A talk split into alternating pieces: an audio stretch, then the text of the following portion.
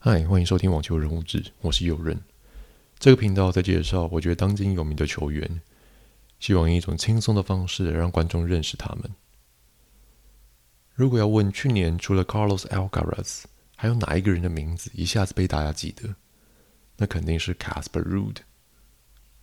Casper Ruud 一九九八年在挪威奥斯陆出生，但因为他爸爸的关系，从小就开始学网球。他爸爸 Christian 是前职业网球选手，最高排名达到三十九名。他也是前奥运的国手，代表挪威参加奥运三次，直到二零零一年退役。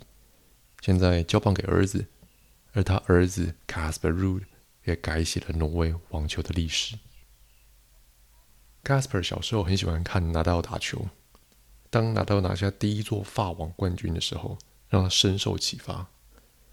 他小时候也没想过会打破他爸爸创造的纪录，他就只是尽力的练球，努力的向他爸爸看齐。他爸爸也非常愿意帮助他。在 Casper 十到十一岁的时候，Casper 向他爸爸说，他要走网球这条路。从那时候开始，他爸爸才开始认真看待，并且帮他规划职业网球这条路。他一开始也没打很多场比赛，大概在他十四岁的时候。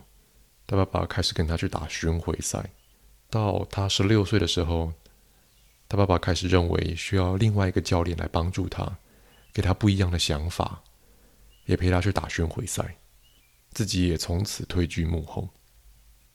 但就算他爸爸不再是 Casper 主要的教练，当 Casper 上场前，Casper Ru 总是会打一通电话给他爸爸，跟他讨论下一个对手的一些资讯。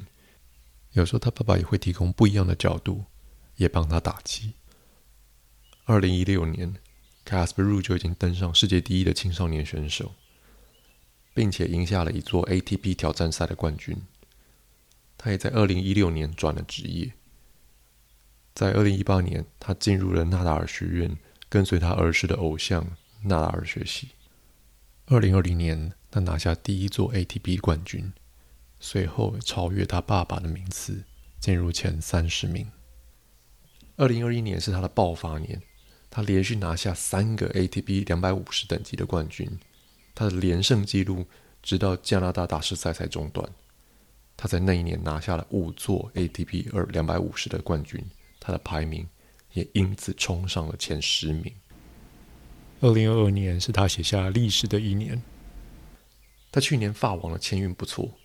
但大半边是相对好打的一边，另一边则被称为死亡之组，因为 Novak Djokovic、Rafael Nadal 跟 Carlos Alcaraz 被分到同一边，这三个都被视为夺冠大热门。虽然 Rafa 当时被打上了一个问号，毕竟 Rafa 在印第安泉大师赛打决赛的时候受伤，且在法网前的红土赛事中，他一个冠军都没拿到，很多人开始对他有些疑虑。但 Rafa 在法网的历史战绩实在太过亮眼，只要有他在，不压他都难。Casper 在另外一边过关斩将，打进了决赛，而与他隔网相对的，不出所料，就是 Rafael Nadal。Casper 入棋时他完全没有想到他能打进决赛，毕竟之前的大满贯战绩最多就到第四轮，连八强都没站到边。因为这次就直接打进了法网决赛，他成为第一个挪威人打进大满贯决赛。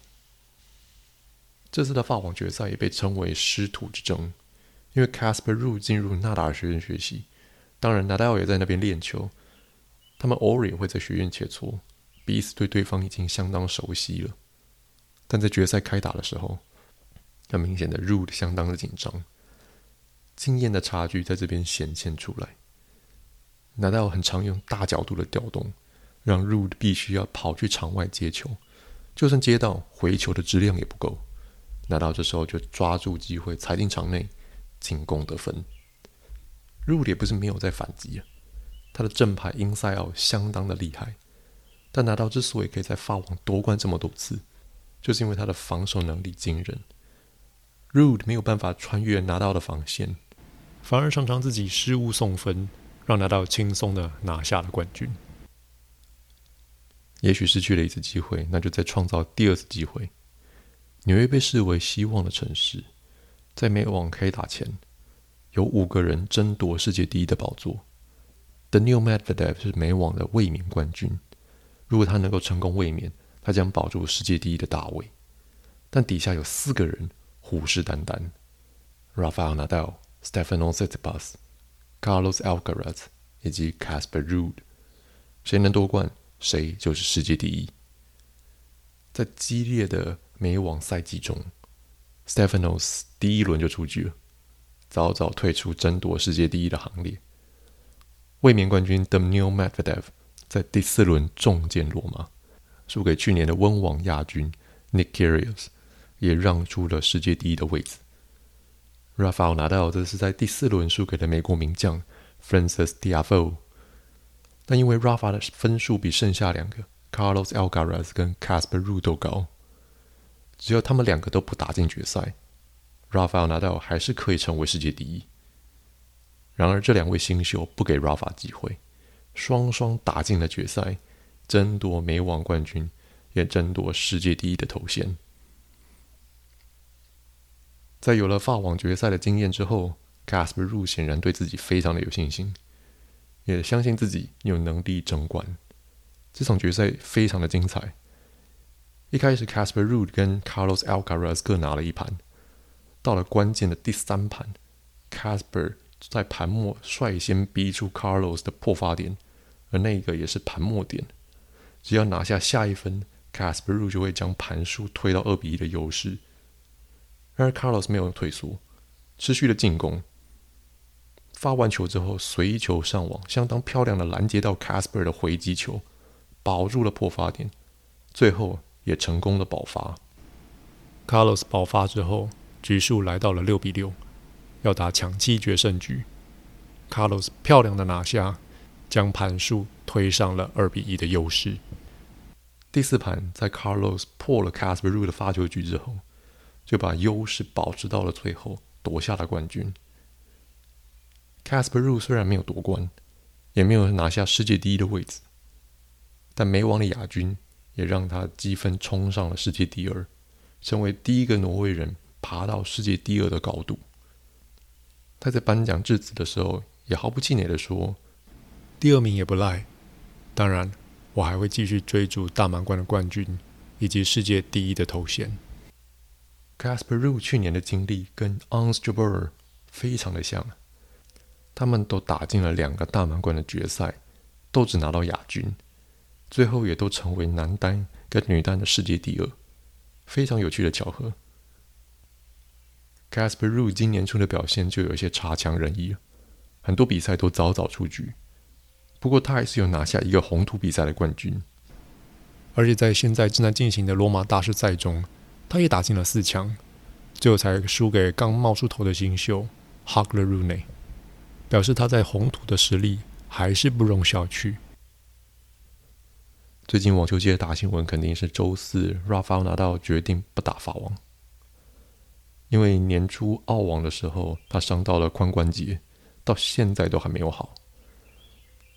他也表示不晓得什么时候会再回到赛场。他也透露，明年可能是他职业生涯的最后一年，这可能要让许多球迷都要难过了。在没有 Rafa 的法网，就呈现了一个人人都有机会的局面。当然，Novak Djokovic 跟 Carlos Alcaraz 还是夺冠的大热门。但谁能保证 Casper Ruud 今年不会来个逆袭，夺下他第一个大满贯冠军？让我们继续看下去。下个礼拜我们介绍法王，讲讲法王的历史，以及提到为什么法王的冠军是这么难难获得。